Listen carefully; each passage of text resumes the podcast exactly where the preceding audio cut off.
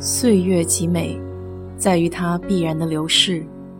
春花、秋月、夏日、冬雪，你若盛开，清风自来。我是 DJ 水色淡子，在这里给你分享美国的文化生活。早上和老板聊天，说到在家的一件趣事儿。我自己有块很喜欢的地毯。我妈有天收拾房间，觉得地毯脏，弄不干净。她说也没给我说，就扔在家门口，等收垃圾的来处理。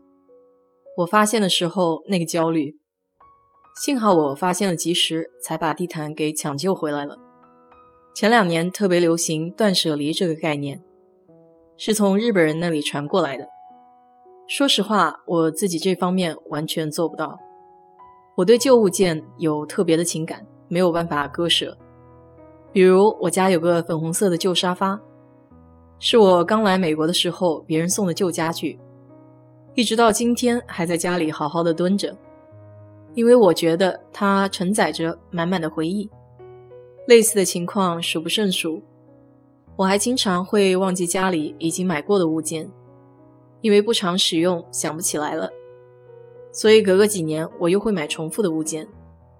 这些都和断舍离的倡议大相径庭吧。在美国是没有旧货回收的，但是日积月累，买了新的，旧的不扔，家里的空间也会越来越狭小。一般用旧的物品有四条出路：第一，送慈善店，可以把家用旧的但还是不错的，可以继续利用的东西送到慈善店。店里面的义工会重新整理后标上价格，再卖给低收入的或者有需要的人。这些卖物品所得的钱可以继续再帮助穷人或是低收入的病人等等。第二类可以送分类垃圾场，就是将没有人用的物件按物品的分类送到专门指定的回收地点，比如旧电器之类的都有专门的处理站。第三就是拍卖。有的人要搬家或是房屋出售，就在报纸上登条广告，整栋房子内的东西拿出来拍卖。第四，就是在自家车库前或是后院里摆摊卖，美国人一般叫 garage sale 或者 yard sale，这也算是美国特别的一景吧。美国人一般在周末把自己家里不需要的东西摆在庭院里或是车库里出售。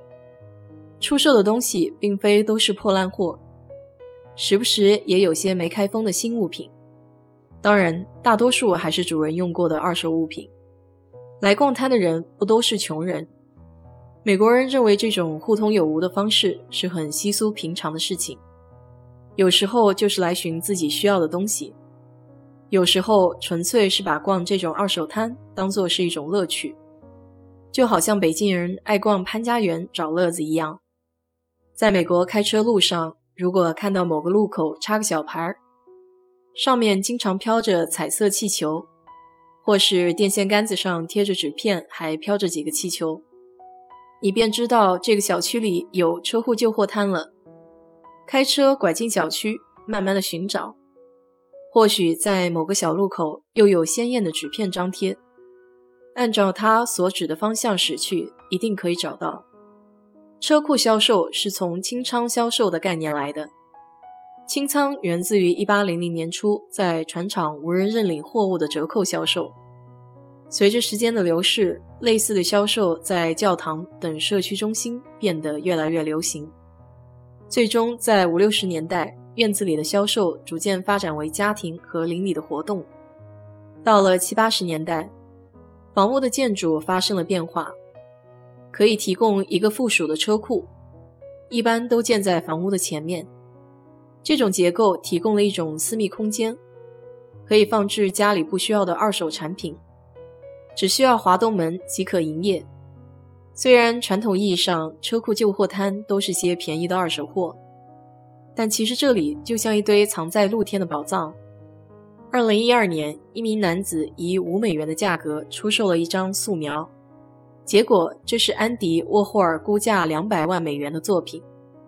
另一名男子在两千年以四十五美元的价格在车库旧货摊里买了几张独特的塑料薄片。就是一些很酷的照相底片。结果这些底片最初属于安塞尔·亚当斯，估价高达两亿美金。当然了，这些例子也都是凤毛麟角的事情，就和逛二手跳蚤市场一样，主要的目的还是图个乐子。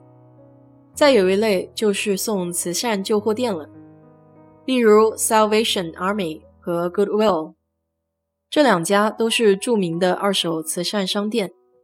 到这里捐赠是有个好处的，除了给旧货寻找新的主人之外，处理旧货的同时还可以给自己来年减点税，可以说是一件利己利他的好事。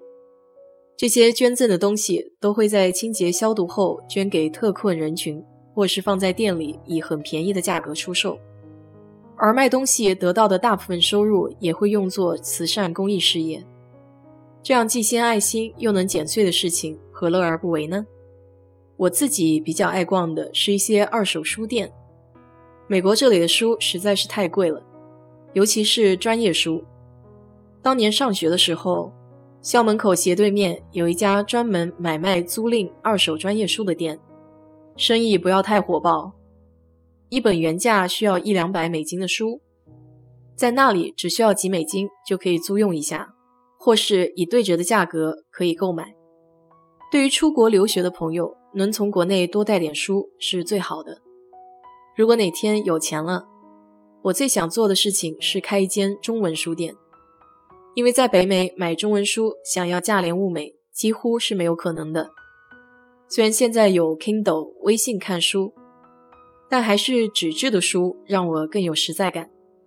好了，今天就给你聊这么多。